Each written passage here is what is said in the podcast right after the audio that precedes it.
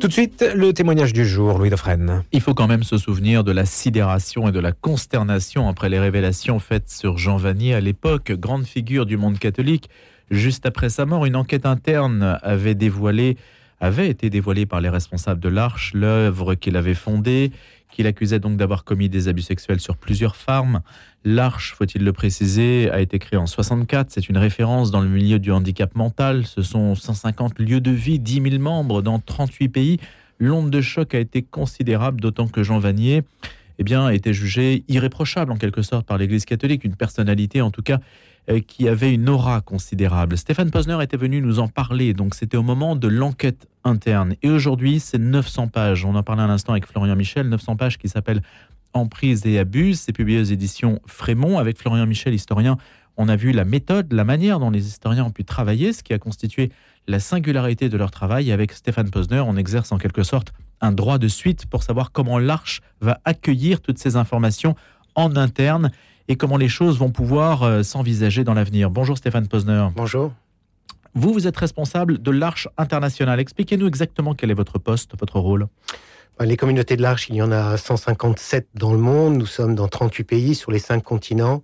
Et chacune de ces communautés est affiliée à la Fédération internationale des communautés de l'Arche, dont je suis le responsable. Donc vous coordonnez tout ça Vous avez une vision euh, euh, planétaire avec, avec nos équipes, nous coordonnons l'ensemble de la fédération. C'est un rapport euh, plutôt français ou qui s'attaque à la dimension justement internationale de votre euh, organisation? Alors c'est un rapport qui couvre l'ensemble des faits ou, quel que soit le lieu où ils ont pu se, dérouler. Le fait est, c'est que Jean Vanier et le père Thomas Philippe vivaient en France pour l'essentiel et donc essentiellement c'est en France que la recherche a eu lieu mais également elle a, elle a aussi investigué notamment au Canada puisque Jean Vanier était canadien et une partie de l'histoire se déroule là-bas.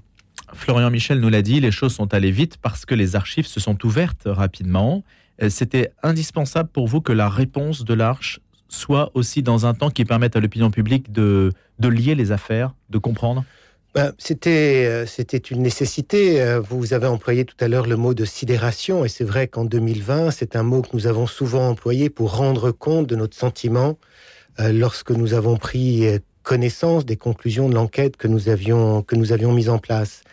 Et à l'époque, aussitôt après la communication publique de ces résultats, nous avons euh, nous avons annoncé que nous allions mettre en place une commission d'études, je dirais, pour euh, comprendre ce que nous avions appris. Et c'est cette nécessité-là qui nous a poussé à entreprendre ce travail. Et je dirais que c'est un choix que nous devions aussi bien aux personnes qui ont été victimes des agissements qui sont décrits dans le rapport qu'un choix que nous devions aussi euh, à chacun des membres de l'Arche. L'enquête n'est pas, euh, ainsi que nous l'a dit l'historien, n'est pas quantitative en soi. C'est-à-dire que l'enquête, euh, l'enquête qui sort donc aujourd'hui, qui, qui vient de sortir, ne visait pas à trouver d'autres victimes. Elle visait à comprendre un phénomène qui était déjà connu et qui avait été dévoilé par l'enquête interne. Oui, il s'agissait de comprendre. Donc, euh, effectivement, c'est un objet particulier. C'est l'histoire de Jean Vanier, de sa relation avec le père Thomas Philippe. Et il s'agit de creuser, effectivement, le rapport euh, fait d'une espèce de généalogie, pratiquement sur trois générations, de cette situation spécifique. Chemin faisant, effectivement, les, membres de la commission ont été amenés à rencontrer d'autres personnes qui ont été entraînées dans, dans, les agissements qui sont, qui sont relatés dans, le document. Quand vous êtes arrivé à l'Arche, Stéphane Posner, vous aviez le sentiment de mettre euh, le pied dans une secte? Non, bien sûr, j'étais à des années-lumière de cela. Euh, et, et, c'est bien pour ça que nous avons été saisis par euh, ce que nous avons découvert. On était vraiment. Mais le terme, vous le validez bah, le terme, je le reprends à mon compte, c'est celui qui est utilisé non seulement dans le rapport de la commission d'études, mais eux-mêmes se rapportent à ce qui était, euh, décrit dans les documents du Saint-Office dans les années 50, lorsqu'un procès a été instruit contre le père Thomas Philippe à la suite de plaintes qui avaient été déposées euh, à l'époque. Donc, euh, donc oui, il semblerait bien, c'est un fait maintenant avéré, qu'à l'origine de l'arche, il y ait eu un groupe de quelques personnes qui, euh, qui avait un mode de fonctionnement que l'on peut qualifier de sectaire. Comment ce rapport de 900 pages a été accueilli? Euh, Je crois qu'il est accueilli avec beaucoup de gravité, de tristesse, et qu'il y a un moment de, silence qui accompagne la lecture de ce, de ce document. Euh, on ne sort pas indemne d'une telle lecture. Et c'est vrai que ça vient réactiver l'émotion que nous avions vécue il y a trois ans. Et il y a un temps d'intégration qui nécessairement euh, va durer. Euh, et, je, crois qu'il y a voilà, il y a à la fois une émotion, mais aussi euh, le sentiment de d'accomplir ce que nous devions accomplir, c'est-à-dire encore une fois comprendre ce que nous avions découvert et bien sûr essayer d'en tirer les enseignements. Y a-t-il quelque chose que vous avez compris ou découvert que vous n'aviez pas saisi il y a trois ans? Bah, C'est-à-dire, lorsque nous avons mis en place cette commission d'études, elle avait trois axes principaux. D'une part, il s'agissait de comprendre la trajectoire de Jean Vanier. Ensuite, il s'agissait de comprendre le contexte de notre fondation. Et enfin, euh, d'étudier les dynamiques institutionnelles euh, au sein de l'Arche et notamment la nature de la relation entre l'Arche en tant qu'elle est une organisation et Jean Vanier, son fondateur. Et oui, sur chacun de ces trois axes, bien sûr, nous apprenons des choses. Et euh, vous l'avez évoqué, en particulier euh, à, l'origine de notre fondation, il y a donc l'existence de ce petit groupe euh, rassemblé autour de la personnalité du père Thomas Philippe, dont faisait partie Jean Vanier, et quelques femmes dont ils avaient fait connaissance pour la plupart à, l'eau vive. Et aujourd'hui, il n'y a plus de petits groupes qui dirigent l'Arche? Non, il n'y a plus rien de ce petit groupe qui subsiste aujourd'hui. De celui-là, oui, mais par nécessité, enfin, vous le savez, Stéphane Posner, forcément, c'est la même chose en entreprise. Il y a toujours un comité exécutif, un comité directeur. Il y a toujours quelques personnes en fait qui dirigent. Alors euh, oui, ça c'est inévitable. Naturellement, dans une organisation, il y a des personnes qui sont en position de direction. Heureusement, toutes les directions ne sont pas faites de la même manière.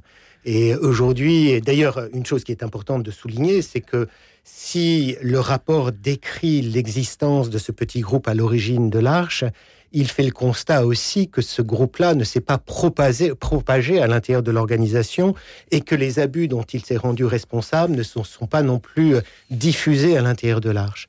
Et ça, c'est bien sûr un constat essentiel. Et notre mode de direction aujourd'hui n'a pas grand-chose à voir avec celui qui est décrit dans le rapport, fort heureusement. Qu'est-ce qu'il y a de différent? Qu'est-ce qui permet de dire qu'il y a des garde-fous aujourd'hui qu'il n'y avait pas avant? Alors, la question que vous posez se rapporte euh, en particulier au travail qu'a fait la sociologue qui est membre de la commission d'études à laquelle, je le disais, nous avions demandé d'étudier les dynamiques institutionnelles. Et c'était important pour nous parce que ça pose la question de savoir qu'est-ce qu'il y avait à l'Arche qui éventuellement aurait pu euh, créer un terreau favorable à la fois à l'existence de ces abus, mais aussi au silence qui les a entourés. Et parmi ces dynamiques institutionnelles, il y a essentiellement la question des modes d'autorité, des modes d'accompagnement ou de supervision qui ont pu être les nôtres à un certain moment de notre histoire. Et il est certain que euh, ce travail qui a été fait par cette sociologue va susciter chez nous une relecture critique de ce que sont nos pratiques, même si celles-ci ont beaucoup évolué depuis l'époque qui est euh, étudiée par, euh, par le rapport. Euh, en particulier, bien sûr, la question d'autorité, d'accompagnement, de supervision. Par exemple, s'il est normal qu'une supervision professionnelle soit euh, soit animée par quelqu'un qui est dans la ligne d'autorité de la personne qu'elle supervise, alors par contre, s'il s'agit d'un accompagnement, et à pas fortiori d'un accompagnement euh, spirituel, il est de très loin préférable que ce soit conduit par une personne extérieure à la communauté, extérieure à l'arche, ou au minimum quelqu'un qui n'est pas en relation d'autorité avec la personne qu'elle accompagne. Donc une forme de ventilation, en fait, ne pas faire en sorte que ce soit euh, à porte close. Oui, enfin, c'est une évidence. Hmm. C'est-à-dire dans un projet comme le nôtre qui articule à la fois une dimension professionnelle, une dimension personnelle, et pour ceux d'entre nous qui sommes croyants, une dimension spirituelle, il est très important que ces, que ces dimensions-là soient conjuguées, mais qu'elles ne soient pas confondues. Et c'est une chose qui est pointée dans le rapport, c'est la confusion des genres qui a pu être, euh, qui a pu constituer ce terreau favorable et dont on voit bien que Jean Vanier, malheureusement, en a été euh, une illustration. L'Arche indique que des personnes handicapées n'ont pas été victimes d'abus. Oui, et c'était pour nous aussi un point très important. Il nous fallait pouvoir répondre avec cette à cette question avec plus d'assurance que nous avions pu le faire il y a trois ans. Et en effet, rien dans ce que les membres de la commission d'études ont pu lire, ont pu entendre, ne donne à penser que des personnes avec un handicap ont pu être exposés à ces situations d'abus qui impliquent Jean Vanier, de la même manière que nous avions demandé à la psychologue de notre communauté de Trolly, où Jean Vanier a vécu, d'interviewer un certain nombre de personnes avec un handicap, parmi les plus âgées, donc qui avaient connu Jean Vanier sur une longue période, et il n'est rien ressorti de ces interviews qui donnerait à penser qu'elles aient pu euh, subir de tels abus. C'est du déclaratif donc non, c'est beaucoup plus que du déclaratif, c'est-à-dire c'est euh, l'affirmation que selon toute vraisemblance, il n'y a pas de personne euh, qui a été exposée. Et pourquoi je dis selon toute vraisemblance? Parce que euh, je dirais c'est impossible et il y a une forme d'exigence intellectuelle à dire nous ne pourrons jamais interroger toutes les personnes handicapées que Jean Vanier a rencontrées, d'autant plus que nombre d'entre elles sont aujourd'hui décédées, puisqu'on parle d'une histoire qui s'est déroulée sur 60 ans. Le saurait-on d'ailleurs si on abusait des personnes handicapées? Est-ce que le risque, c'est évidemment qu'elles ne parlent pas, qu'elles ne parlent jamais? Il y a un risque qu'elles ne parlent pas, mais on a bien vu que dans ce genre d'affaires, ce n'est pas uniquement les personnes avec un handicap qui ont du mal à parler, c'est toute victime d'abus. La prise de parole est un exercice difficile et douloureux et qui prend souvent des années.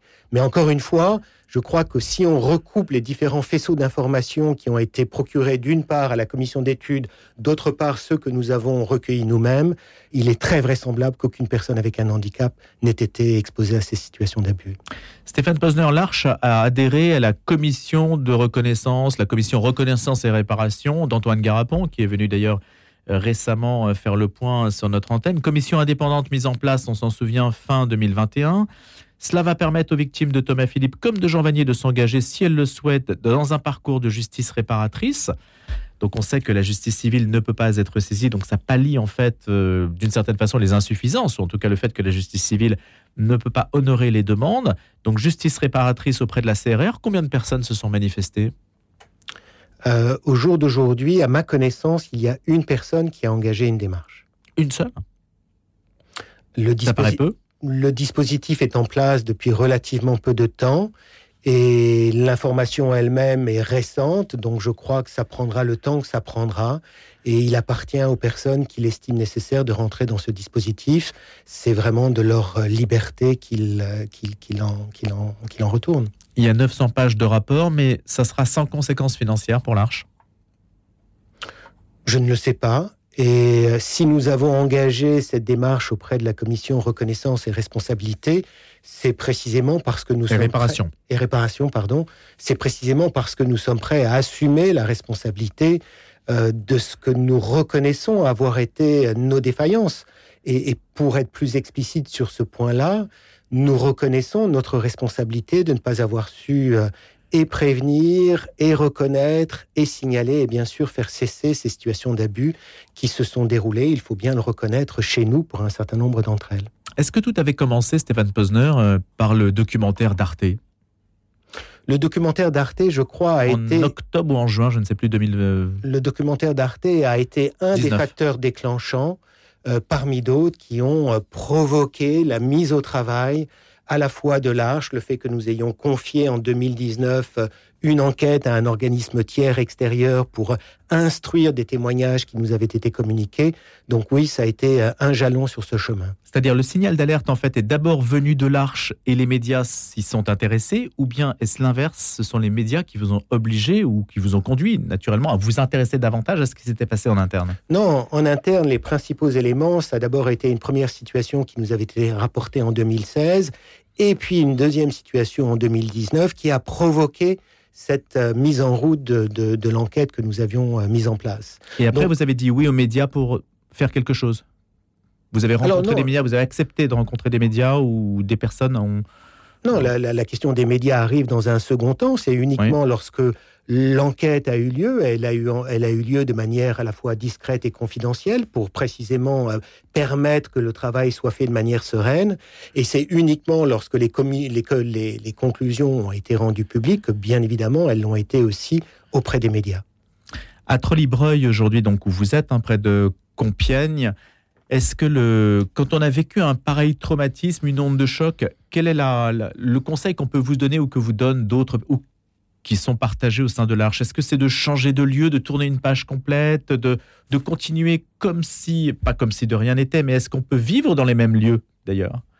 Mais vous savez, euh, parfois, j'entends dire, ou on, nous pose la question, comment est-ce que l'Arche va pouvoir traverser un tel traumatisme, un tel ébranlement lorsque, voilà, lorsque la représentation que nous avions de notre fondateur et de notre fondation se trouve à ce point bouleversée. Mais j'aurais, pour ma part, plutôt envie de renverser la proposition, c'est-à-dire comment pourrions-nous survivre si nous n'étions pas prêts à regarder ce passé en face, à essayer d'en prendre compte, de prendre notre responsabilité et d'en tirer les enseignements pour pouvoir euh, se projeter vers l'avenir. Et, je crois que pour autant que c'est douloureux, euh, pour autant ce travail est nécessaire. Et il me semble qu'à l'Arche, il y a beaucoup d'expressions de gratitude pour le travail qui a été entrepris et dont nous nous rendons compte aujourd'hui.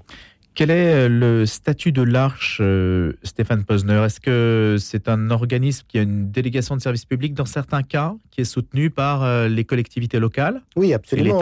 Dans, en France, beaucoup de nos communautés sont des établissements médico-sociaux et à ce titre-là sont pour une large part financés par les pouvoirs publics, comme c'est le cas pour n'importe quel établissement médico-social. Cet aspect-là n'a pas changé non, cet aspect-là ne change pas. L'État ne dit pas, attendez, tant qu'on n'a pas la certitude que, on, ne subventionne plus, ça ne s'est jamais posé comme question. Bah, je crois que ça ne se pose pas, d'autant plus que euh, je crois qu'au contraire, à l'inverse, il nous est fait le crédit d'être une organisation qui a entrepris le travail qu'elle avait à entreprendre hmm. dès lors qu'elle a eu connaissance de faits qui devaient être euh, enquêtés. Euh, vous savez, je crois que nous avons aussi tiré l'expérience de nombreuses institutions qui euh, ont fait le choix de passer sous silence des situations d'abus ou qui n'ont pas rendu compte publiquement des raisons qui les ont rendues possibles, et quels que soient les motifs invoqués, cela a parfois contribué à leur perpétuation. Stéphane Posner, quand vous parlez d'accompagnement spirituel, le côté spirituel, il y a, et c'est l'une, je pense, euh, euh, je me souviens que c'est l'une des raisons de votre implication, même. Il y a un aspect spirituel, ce n'est pas juste, euh, euh, enfin ce n'est pas juste, ce n'est pas une vocation strictement sociale qui, vous anime. Quel est le charisme autour duquel on se réunit? Comment établir la, relation spirituelle saine au sein de l'Arche? Mais je, pense que le, charisme ou la particularité de l'Arche, c'est précisément de conjuguer différents registres que j'évoquais il y a quelques minutes, c'est-à-dire à la fois la dimension professionnelle, à la fois la dimension personnelle et à la fois, pour ceux d'entre nous, encore une fois, qui sont croyants, la dimension euh, spirituelle. Il y a dans nos communautés des croyants et des non-croyants, il y a des membres de différentes confessions chrétiennes, il y a des représentants d'autres religions, et ce qui fait notre particularité ou notre charisme, c'est que nous essayons de faire communauté ensemble personnes avec et sans handicap intellectuel. Et d'une certaine manière, je dirais que ça, c'est aussi une expression de notre spiritualité. Et donc le fait que tout le monde puisse coexister au sein d'un esprit commun, ça, ça compte. Qu'il n'y ait pas d'isolement des uns et des autres. Mais ça compte, c'est déterminant, et je dirais que c'est une partie de notre travail quotidien que de faire communauté ensemble. Vous êtes posé la question à un moment, est-ce que je reste? Est-ce que je pars? Non. Euh, je, c'est une question que je ne me suis pas posée. Un de, un de vos confrères m'a adressé une question similaire il y a quelques jours et je prenais l'exemple de la personne que j'ai rencontrée, la personne avec un handicap que j'ai rencontré le premier jour où je suis arrivé à l'Arche, et je vais le nommer à nouveau, Jean-Claude. Et je disais, Jean-Claude était mon ami hier, il l'est aujourd'hui, je ne vois pas pourquoi il le serait demain. Et si l'Arche était essentiellement une expérience de rencontre entre des personnes avec et sans handicap intellectuel, cette expérience fondatrice reste inentamée. Je reste à l'Arche, je suis à l'Arche hier, je le suis aujourd'hui, je le serai encore demain. Merci d'être venu nous voir, Stéphane Posner, responsable international de l'Arche. Bonne journée.